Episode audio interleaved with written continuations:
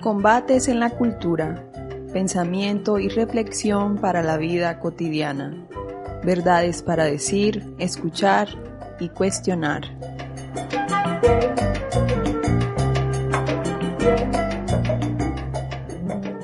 Un saludo para quienes nos están escuchando. Mi nombre es María Camila y soy miembro de la Corporación Cultural Estanislao Zuleta. Les damos la bienvenida a nuestra cuarta temporada del podcast Combates en la Cultura. Este es un podcast realizado por la Corporación Cultural Estanislao Zuleta en el marco del proyecto de formación ciudadana La Conversación del Miércoles. Un saludo, soy Diego Espina, miembro de la Corporación Cultural Estanislao Zuleta, y en este episodio estaremos conversando en torno al tema de la intimidad, la imagen propia en la era digital, propiciando circular la palabra y cuestionando eso de lo que fuimos, lo que somos y lo que podremos ser. Aquí en Cabina nos acompaña María Juliana Yepes, comunicadora social y periodista. María Juli, bienvenida, nos alegra muchísimo tenerte aquí en esta ocasión. Gracias Camila y Diego por invitarme.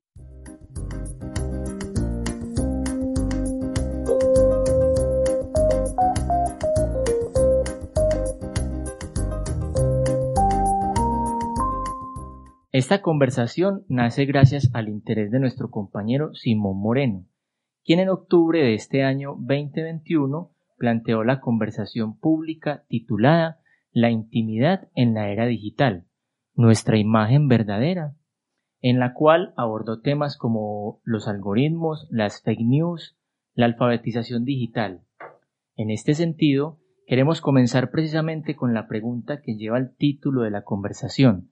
Bien sabemos que actualmente todo lo que buscamos en la red e incluso lo que conversamos es de alguna manera registrado con el fin de llevarnos, por ejemplo, a comprar un producto. Si hablamos con una amiga sobre un viaje a Cartagena, es muy probable que en nuestras redes sociales comiencen a aparecer publicidades de viajes o si buscamos en Google un celular para comprar, también es posible que nos empiecen a aparecer promociones sobre estos aparatos.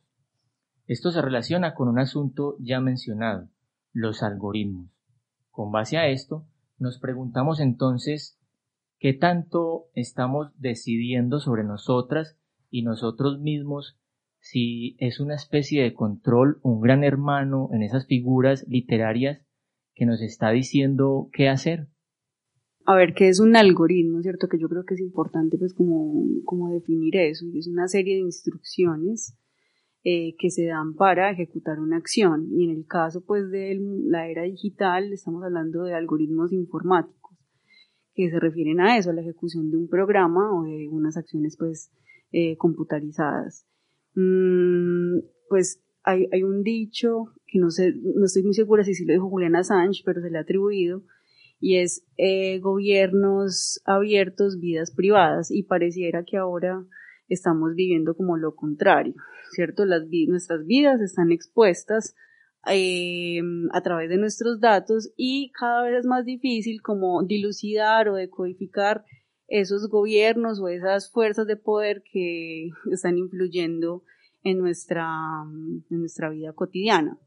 Entonces, cada vez que nos conectamos a una plataforma, que queremos acceder a algún servicio informático,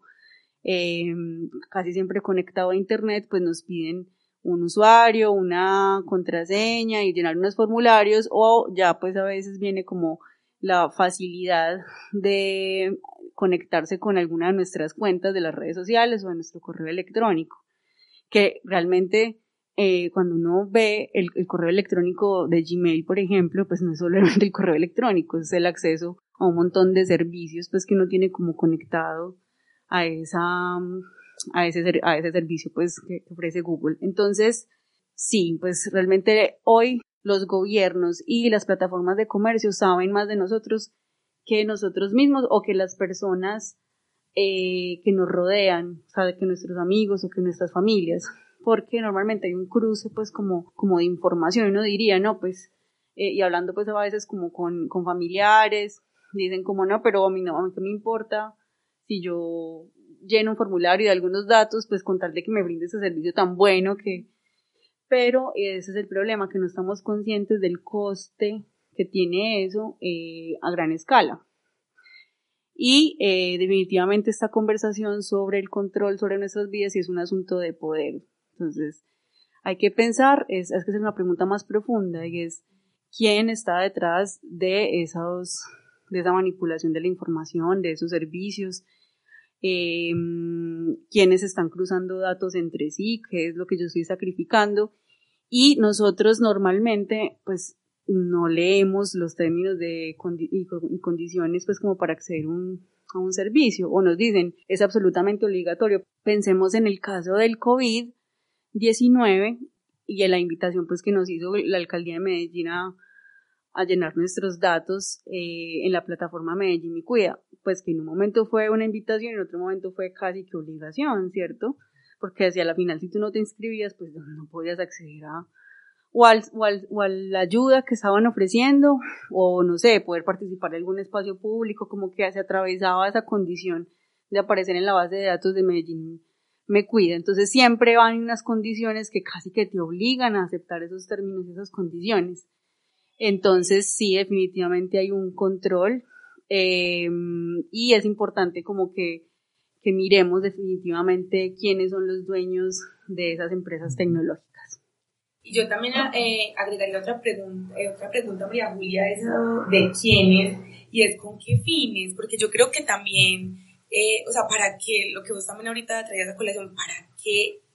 tener esa información, ¿cierto? Porque siempre nos piden los mismos datos porque es recurrente que tengamos que colocar nuestro documento de identidad que digamos es de los asuntos creo yo más delicados en todo esto. O sea, ¿por qué eh, eh, suceden esas cosas, cierto? Que creo que a veces, como vos decís, no, nos llegan el formulario, como es tan chévere, porque ahí me va a llegar una promoción de yo no sé qué agencia, entonces listo, presento mis datos y súper chévere. Y, y además, yo lo he vivido, también es un poco intrusivo eh, hace poco me presenté como a una beca, pues como a, una oportunidad de maestría solo para que me cotizaran. ¡Ay, Dios mío! O sea,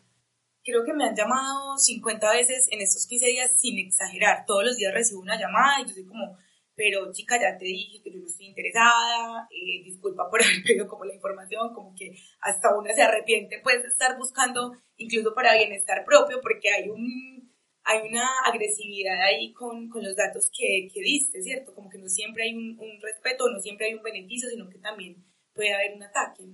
Sí, entonces, además de que es una, una obligación eh, a veces que, que viene pues supeditada a aceptar o no un, eh, un servicio o, que viene pues y como conectada con el uso de una aplicación o, o de la solicitud de una información, también hay como todo un sistema social que empieza a respaldar ese, el uso de ciertas herramientas. Entonces ahora pareciera impensable eh, no tener Instagram o no tener Facebook porque el mismo ecosistema pues va validando, o sea, si todos estamos ahí, entonces allá, ahí ya se creó una codependencia y eh, te dicen, no, pues usted se puede salir y usted ahora puede solicitar eliminar los datos y un montón de cosas, pero eventualmente para tú acceder a una información, eh, para generar una conexión con alguien, casi que te va a llevar de nuevo a ese camino, a utilizar esa herramienta. Entonces, es, va, va convirtiéndose como en una dependencia, no solamente pues, o sea, es tecnológica social. Obviamente pues esto puede ser una redundancia porque todo, toda tecnología está conectada con la sociedad, pero pues sí, o sea, realmente eh, si no es por un lado, es por el otro, si no es con tu familia, es un asunto laboral, eh, pues por ejemplo, yo pronto voy a viajar a Europa y pareciera que tengo que estar obligatoriamente en LinkedIn, que es esta plataforma pues de trabajo, que eh, pues ok, yo, yo, la tenía, pero pues como por descarte, pero ahora sí, pues como que tengo que tenerla, porque digamos que es un espacio, pues allá en Europa como que se fijan muchísimo como en el, perfil de LinkedIn. Entonces, claro, yo me vi súper obligada y como, y uno dice, no, pues uno puede ser crítico con eso, pero hasta qué punto puedo ser crítico cuando yo realmente sí quiero encontrar allá una red profesional y no, y no va a ser posible o estoy reduciendo mis posibilidades si no estoy como eh, ahí. Entonces ahí son preguntas pues hasta filosóficas de voy a estar o no voy a estar, me voy a apartar del mundo digital o no voy a apartar del mundo. Em, y algo que quería compartirles es como que pensemos en nuestras calles. Y eso que ahora pues nosotros estamos en Medellín, es decir, no estamos en Nueva York, que es una ciudad como con mucha más publicidad em, visual y, sí, pues básicamente esa ciudad es una valla andante. Em, pero nuestras calles pues están llenas de publicidad, de información y se supone que Internet era una alternativa. O sea, cuando, cuando surgió Internet, pues que obviamente surgió por unos intereses eh, de militares y estratégicos, pues también tenía un interés. Luego, pues las personas que empezaban a consultar y, a, vivir más bien en, esa, en ese ambiente, eh, vieron como una oportunidad de generar, digamos, un mundo alternativo al que estábamos viviendo. Entonces el Internet del principio era genial porque había más libertad, la gente, o sea, si había una exigencia, pues, digamos, en ese momento, como las, la interfaz no era tan amable, entonces sí ahí tenías que tener un poco más de conocimiento pues de programación o de, sí, pues como de interacción eh, más profunda con las máquinas, pero la libertad que se, se vivía ahí era eh, mucho más amplia que la que tenemos ahora. Y aún así, incluso cuando surgieron las primeras, pues la World Wide Web, que es la web, lo que nosotros conocemos hoy como Internet, pero realmente es la web, eh, que es esa traducción gráfica de Internet, eh, al principio también había mucha más libertad de intercambiar información, de compartir las páginas web. Eh, aunque también había mucha basura, pues también había mucha información valiosa, todavía no sabía muy bien eso cómo se comercializaba o no. Se entendía el valor del intercambio del conocimiento, entonces habían como otros valores asociados a Internet. ¿Y qué pasó? Llevamos el mundo vaya y el mundo comercial, al, o sea, lo permeó permeó el mundo virtual y digital. Yo, quería ahí como hacer énfasis en, lo que se ha puesto en la conversación de, de reconocer si bien unas prácticas ahí que son cercanas a esa figura de gran hermano, del control, de la manipulación, de estar prestos al consumismo, eh, pero también como hacer eco eso de que mencionabas como una conexión con la sociedad y que ah, pues si bien arrancó como un asunto de libertad, yo no sé qué tan, qué tan posible ahora o qué tan viable es ahora, porque siento que, es una dualidad. Y una dualidad en relación a, la conectividad, a las redes sociales, y es como si bien eh, tiene la influencia del control y la vigilancia, también posibilita que otros relatos, incluso que se democratice ahí la información y esté en ese escenario que la virtualidad y más en la pandemia se ha convertido en un escenario de lo público. Y en ese escenario de lo público es eh, transmitir o es poder hacer ahí contra, contrarrelato a ese relato dominante y hegemónico. Entonces hemos podido eh, ver allí como plasmar ahí desde las redes o, o, desde esos relatos de identidad, de la intimidad, otras posibilidades cercanas a lo comunitario, a lo popular, a lo afro, a lo indígena, a lo trans, que incluso en, el auge de,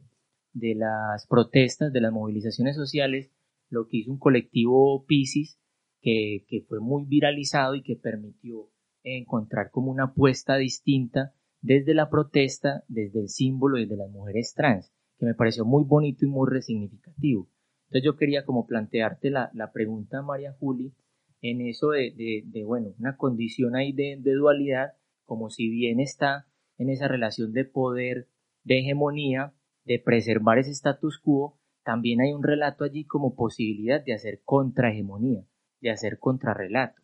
Y más quisiera plantear y anclar allí como esa, ese lugar de enunciación de, de, de, Mora, en Moravia, como si esto se permite ahí eh, hacer una, una confrontación desde el hacer de ustedes con, los relatos comunitarios, populares, afros que coexisten allí como en el territorio.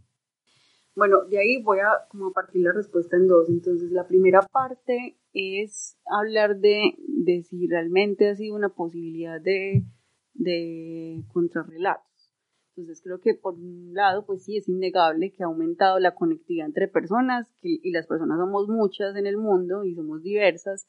entonces sí se ha logrado, digamos, como llevar otros contenidos, otras voces, otras agendas al ámbito público. Em,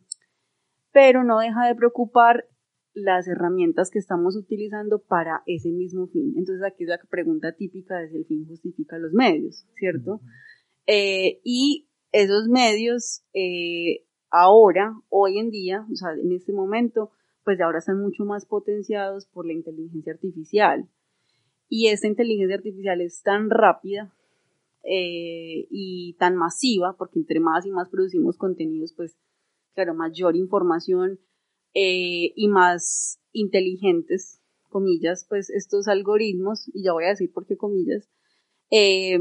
entonces mm, mayor capacidad de procesamiento pues tendrán estos algoritmos y también capacidad o poder de definición de, de, de cómo debemos ser o cómo debemos comportarnos como sociedad para bien o para mal. O sea, y bueno, aquí también es la pregunta, ¿quién define qué es eso de lo bien y lo malo? Pues, em, por ejemplo, en Estados Unidos y en otros países, Australia, en Inglaterra, em, se está hablando ya como de, bienestar digital, como de políticas de bienestar eh, digital, y esto se refiere como a, hay grandes algoritmos que están decidiendo quiénes de quienes reciben subsidios o no, o sea, están como administrando em, a las personas que están pues en, situación más vulnerable, entonces que acceden a estos subsidios desde educación o de salud, eh, bueno, de, de vivienda, de, múltiples pues como derechos, em, pero los algoritmos se equivocan, o sea, si, si si dicen que errar es de humanos, también errar es de máquinas, y lo que pasa es que una equivocación del algoritmo es una equivocación masiva. Entonces puede dejar unas semanas a una persona sin comer y esa persona vivía de ese subsidio. Y esto no se los estoy inventando, esto es, esto es algo que ha aparecido pues en, The Guardian, tiene todo un especial pues sobre eso, sobre los algoritmos y el bienestar digital social y, y cómo ha afectado a diferentes países y a, muchas personas, sobre todo personas que se han llamado pobres o que en condición de pobreza, pues realmente que son empobrecidas por el sistema. Entonces, em, ahí es cuando siempre tenemos que volvernos a preguntarnos, ¿el fin justifica los medios? ¿Qué hay detrás de esos medios? ¿Y cómo podemos seguir conectándonos sin que eh, tengamos que sacrificar tanto o poner en riesgo tanto? Entonces hay un asunto ahí con la velocidad, y es, eh, por ejemplo, yo no soy tecnofóbica, me encanta la tecnología, Camila lo sabe, pero sí la cuestiono muchísimo al mismo tiempo porque me gusta mucho. Eh, entonces, sí, como que hay que pensarnos qué tanto estamos dispuestos a sacrificar en velocidad, en procesamiento y todo eso como sociedad para poder evolucionar o avanzar. Mm, hay una película que se llama Before Sunrise, no sé si la han visto. Es una, bueno, es todo el tiempo caminando y, alguien, el, protagonista le dice a ella es que cuando se inventaron el procesador de texto, el, el, Word, pues que llaman, pues, pero otras, otras aplicaciones, no necesariamente esa, todo el mundo pensó como, ah, ok, con esto voy a hacer muy rápido, voy a terminar las tareas y voy a tener más tiempo. O sea, uno siempre dice, las aplicaciones me ayudan a ahorrar tiempo, porque pues me ayudan a hacer tareas que me podrían demorar antes tres horas, ya luego en dos minutos o en cinco minutos. Pero, ¿qué está pasando con ese otro tiempo extra que, supuestamente me sobraba. Realmente yo no, lo estoy invirtiendo en descansar o en leerme más libros, en caminar por el parque y mirar los pájaros. No, yo estoy llenando eso pues con más trabajo y con más, o sea, me ocupo ya de otras tareas. Entonces realmente ahí el asunto no es la tecnología, sino el sistema que está como detrás de la tecnología, que prioriza en valores, pues en este caso no el conocimiento o el bienestar social, sino que está poniendo por encima la productividad comercial o económica comercial, digamos. Entonces, sí, pues estamos en esa dualidad, pero hay que ser críticos y para conectarlo con el asunto de Moravia, pues eh, Moravia todavía es un barrio y sobre todo la Comuna 4, pues que tiene, eh, no tiene pues como una super conectividad, o sea, todavía hay personas que, que uno sabe que no tienen acceso a, la tecnología, pues ya sea al hardware o a internet, a la, pues puede que tengan el celular, pero en su casa no hay internet. Entonces, em, pues se van para el centro cultural, se conectan de Medellín Digital cuando les da Y, eh, o si no, pues entonces están haciendo proyectos con nosotros, pues entonces ahí eh, pueden acceder a otras redes, pero eh, bueno, y las usan y, hacen sus, sus, consultas, algunas de placer, otras solamente pues otras de trabajo, mm, pero, pero no es el medio, digamos, como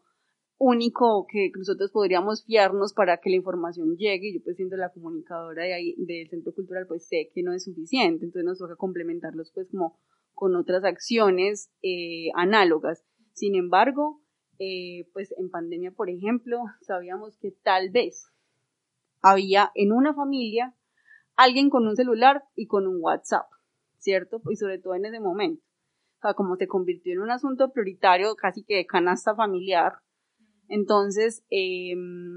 sí creamos pues como el canal de WhatsApp, pero claro, yo misma pues como que cuestioné, como que, ok, eso es una red típica, pero al mismo tiempo era la red que todo el mundo iba a tener a la mano y que, y que tienen datos mínimamente y van a poder acceder a los contenidos. Entonces ahí está como la dualidad. Pero nosotros además tenemos, por ejemplo, una herramienta que no es instantánea como el WhatsApp, como es, las aplicaciones normales pues, que utilizamos, eh, que es, digamos, de tráfico lento, que es la wiki. Y la wiki sí es un software libre que viene inspirado, o sea, viene directamente del desarrollo de la Wikipedia, que es open source, pues que tiene una filosofía de compartir información, de documentar, y nosotros lo que hacemos es documentar todo el conocimiento que producimos desde el Centro de Desarrollo Cultural de Moravia con la comunidad en esa herramienta. Entonces nosotros todavía estamos en una etapa inicial porque es el equipo de trabajo que tiene diferentes públicos, audiencias y participantes en los proyectos que va documentando eh, las experiencias y le, sí, le pide a sus participantes pues que contribuyan con información ahí, pero es, lento porque el proceso no, no, es tan fácil como abrir WhatsApp y escribir un chat, ¿cierto? Sí, es un poco, un poco, pues tiene como una sintaxis especial, tiene como cierta, un reto un poco más allá y la interfaz no es tan fácil. Y a nosotros eso nos parece muy interesante porque ¿qué quiere decir? Que hay que esforzarse, que hay que pensar un poco más y que aquí el contenido no es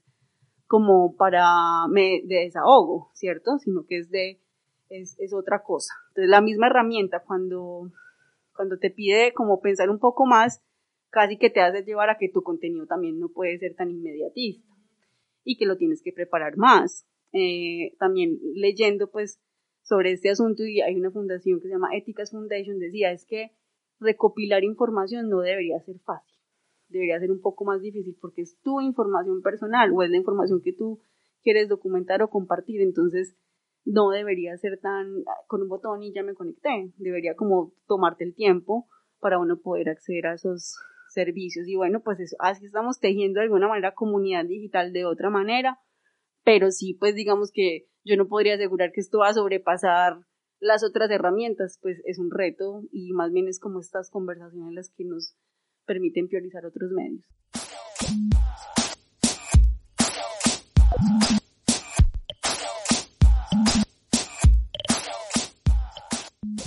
Bueno, pues yo decidí hablar acerca de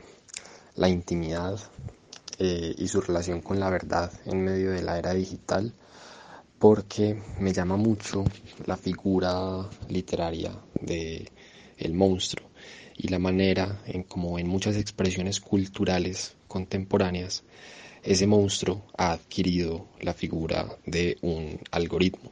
Los algoritmos son normas de programación según las cuales a nosotros en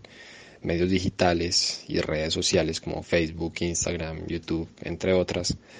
nos determinan la manera en la que encontramos la información, la jerarquía, la relevancia, el orden. Me preocupa en relación con los algoritmos la manera en la cual hemos comenzado a observar una homogenización de nuestras manifestaciones culturales y de nuestros consumos culturales me preocupa en relación con los algoritmos la problemática omnipresencia que han adquirido en nuestras vidas y de alguna manera la forma en la cual hemos perdido autonomía por ellos mismos. Y me preocupa también la manera en la que ese monstruo, que son los algoritmos, no solamente se convierten en algo con lo que generas dependencia, sino también eh, en algo que te puede excluir y en algo en lo que, siendo muy sinceros, eh, todavía nos contamos muy pocos, porque en países como el nuestro la brecha digital es demasiado grande. Y cada vez más eh, por los entornos digitales pasa la garantía de derechos fundamentales como por ejemplo el derecho a la educación, el derecho a la salud, el derecho a la información, entre otros asuntos que digamos se revelaron de manera un poco más nítida con la pandemia.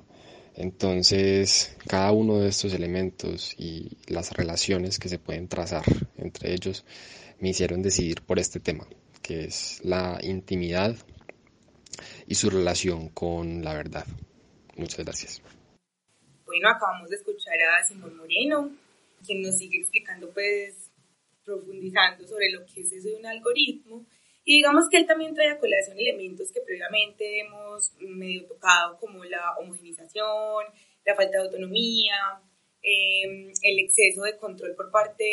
eh, de los poderosos en los medios digitales. Eh, y en ese sentido, yo por eso quisiera que más bien profundizáramos sobre eso último que él menciona, que es como una especie de tensión entre derechos fundamentales como la salud, la educación y la, a la información y lo que sucede pues con, en la era digital, ¿cierto? Entonces, ¿vos qué pensás, María Juli, precisamente sobre e, e, esa tensión que, que Simón plantea? Sí, pues porque realmente pareciera que la tendencia es que vamos a tener un ministro algoritmo muy pronto. Sí, sí realmente. Y yo les debo confesar que a veces he querido, porque pienso que a veces, sí, sí, mejor dicho, como que si lo hacemos bien, a la final podemos reconfigurar el algoritmo, pero una persona sí es más difícil. Entonces a veces sí me vuelvo como pro tecnología fuerte. Pero realmente no, pues o sea, es, esencial que siempre esté el ser humano y realmente lo que está pasando ahora con los algoritmos es que eh,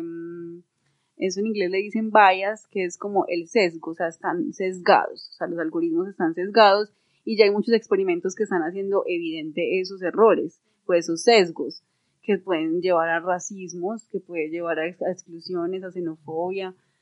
Eh, por ejemplo, la comunidad queer denunció hace poco que eh, cuando uno busca como queer, pues como en Google, con esa palabra clave el, y le das clic a news, pues a noticias,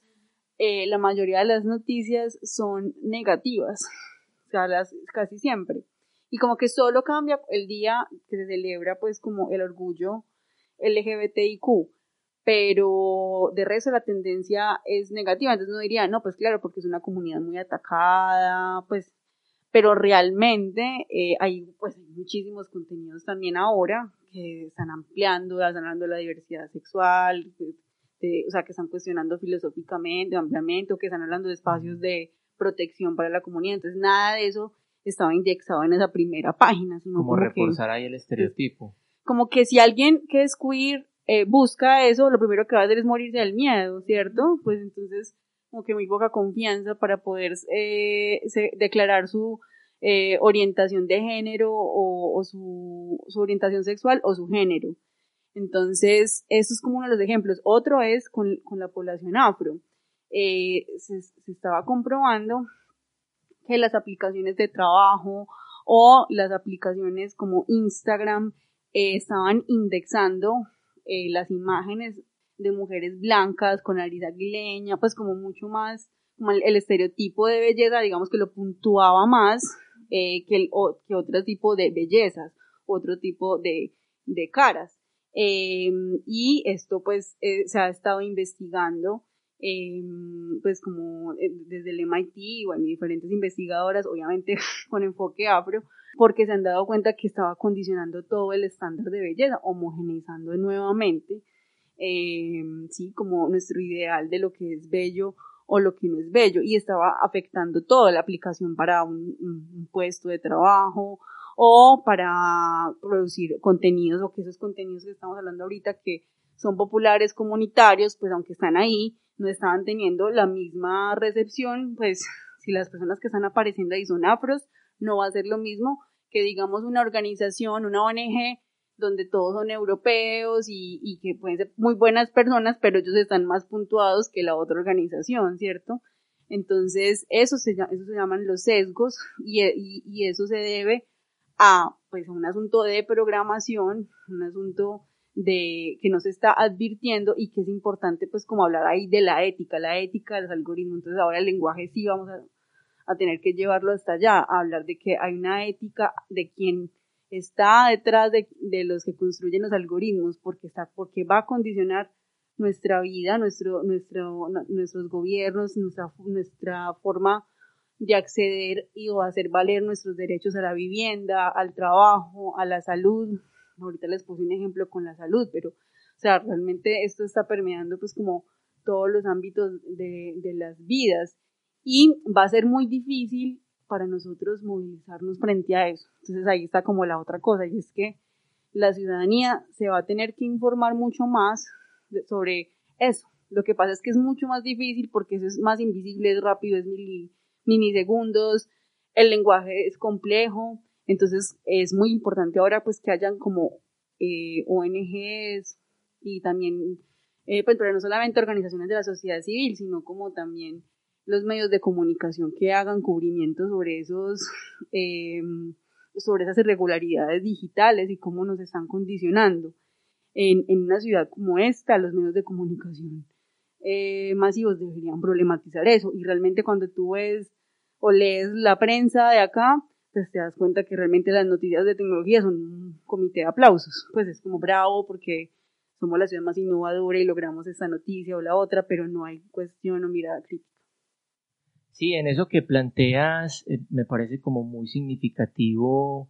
lo que nombras de, de, esos sesgos en los algoritmos y esos sesgos en los algoritmos agenciados por personas. Personas que en últimas están programando, eh, digamos, a merced de un relato hegemónico y que incluso, eh, digamos, eh, hace ahí como opresión a estas otras maneras de asumir la vida. Me pusiste el ejemplo de la comunidad de la población LGBTI, de lo queer y incluso las comunidades afro, cómo esas búsquedas están sesgadas allí por, por poner unos estereotipos alrededor o la información, a circular la información alrededor de, de afianzar estos estereotipos, que me parece eso muy significativo en lo que planteas de reconfigurar lo humano presto en la ética, como que hay que hacerle una reflexión, una crítica desde la ética, amparados desde ese lugar, a eso que circula en los medios de comunicación, en las redes sociales y en los relatos, como hacerle un cuestionamiento a esas, digamos, en últimas, eh, eh, una comunicación que en últimas constituye unas formas de pensamiento. Y en esas formas de pensamiento, hacerle crítica a eso es importante para que permita allí otros relatos y una diversidad en la comunicación, como que no se estipule una sola forma que incluso es sesgada, incluso entra en el estereotipo, pero hacerle el cuestionamiento y la crítica a eso permite reconfigurar lo humano y a su vez la extensión del humano, que en última son estas tecnologías y las redes sociales.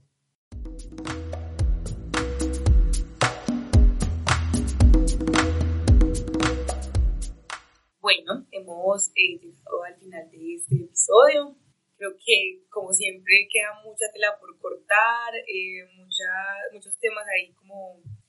sin terminar. Y bueno, entonces quisiera que ahora pasáramos a, que concluyéramos algo, ¿cierto? Como que cada una, cada uno dijéramos eh, algún breve comentario de mi parte. Yo, yo les digo que de lo que más me ha gustado de indagar sobre este tema, porque yo no conocía mucho, me preparé, digámoslo así, para, para este episodio, es, es, eso que María Julia desde el principio nos dijo, y es que esto es un tema también filosófico y es un tema ético.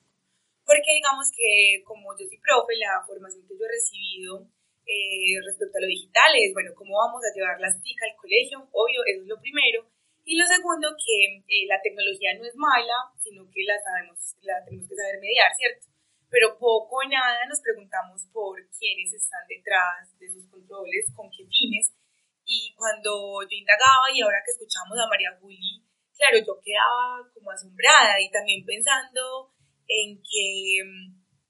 muchos temas eh, filosóficos como por ejemplo la verdad, eh, eh, incluso lo que es ser humano, incluso como esa misma, es, mismo ser, ser humano, se pasan ahora a otros términos, pero siguen siendo las mismas preguntas profundas, ¿cierto? Como que nos han acompañado durante toda la historia humana, solo que ahora se transforma porque ya no solamente tenemos una realidad, digamos, física, sino que también hay una virtualidad. Entonces creo que eso es lo que más atesoro de esta conversación. Sí, incluso yo ahí como haciendo eco de tus palabras, Cami, eh, en, esa, en ese detonante eh, macro de la conversación, eh, la, la, intimidad en la era digital, nuestra imagen verdadera, me quedo y conecto ahí con lo que nos, plantea María Juli, que la información son relaciones de poder y en esas relaciones de poder se instituye un relato hegemónico y en ese relato hegemónico digamos, eh, se consolida una manera de afrontar y vivir, de vivir la vida, digamos como una verdad institucionalizada. Y en esa verdad institucionalizada, plantear ese ejercicio de, lo filosófico, de la pregunta, de la inquietud, de la duda, del cuestionamiento, es como movilizar esa verdad ahí oficializada, institucionalizada, por poderes que incluso son eh, desde, desde, el capitalismo, pues desde ese relato consumista, ese relato individualista, de esas ilusiones que configuran ahí en lo digital eh, unos sujetos muy, eh, digamos, eh, sujetos, esos, sujetados ahí a, al interés de proyectar una imagen eh, ficticia. Y que en esa imagen ficticia está alrededor del consumismo, de unas marcas, de unas representaciones a favor de ese mercado y, y, y asumirlas como esa, esa verdad que puede ser cuestionada, que puede ser confrontada y que debe ser confrontada, es hacerle como fuga y ampliar, hacer una brecha ahí a que otros relatos puedan ser visibles en esa construcción de la verdad. No llamarla como para conectar en ese detonante no una verdad, sino muchas verdades, muchas voces, muchas agendas que permitan estar en ese escenario de lo público y lo digital. Y yo creo que con lo que los dos han expresado, eh, para cerrar, pues Mm, pienso como en la, en la comparación con eh, la crisis ambiental y con el cambio climático y es em, ante el cambio climático eh, han utilizado un digamos como que este ecosistema neoliberal capitalista ha utilizado un discurso aparentemente alternativo que es por ejemplo devolverle la voz a la ciudadanía para decirle es que el cambio ambiental está en cada uno de nosotros. Entonces, pues apaga la luz, eh, todos los el, el 12 de septiembre a las 12 de la noche todos vamos a apagar la luz, eh, o bota muy bien las basuras, pero eso es una trampa, porque no todos tenemos la misma capacidad de poder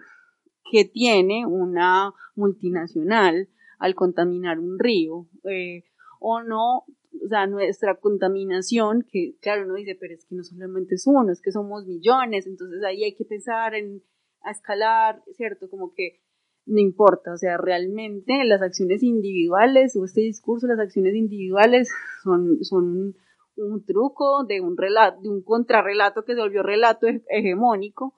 eh, y que lo que está haciendo es hacernos sentir culpables, miserables, y lo mismo está pasando con la tecnología, ¿no? Entonces desconecta. O sea, o es como cuando le dicen a uno, ¿no? Entonces deje de vestirse o no utilice, usted, usted porque compra el celular, pues.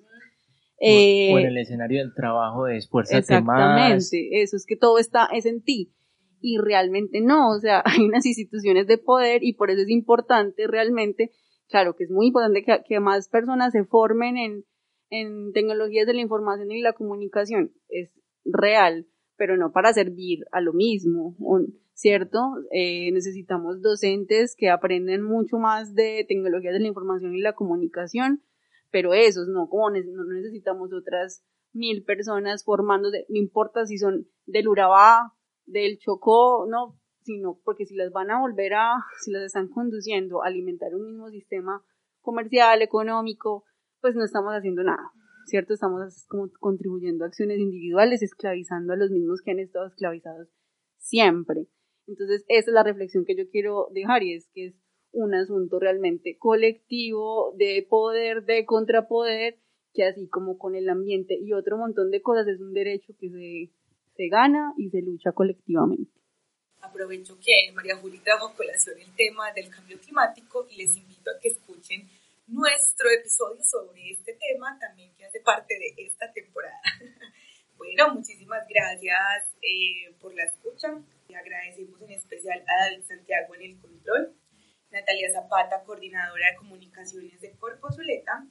a Morada Colectivo por prestarnos su sede, por supuesto a María Juliana, nuestra súper invitada, y a ustedes invitamos a seguirnos en las redes sociales como arroba Zuleta para que conozcan toda nuestra programación. Este es un proyecto ganador de la convocatoria de fomento y estímulos para el arte y la cultura 2021, Secretaría de Cultura Ciudadana de México. La cultura es de todos. Ministerio de Cultura.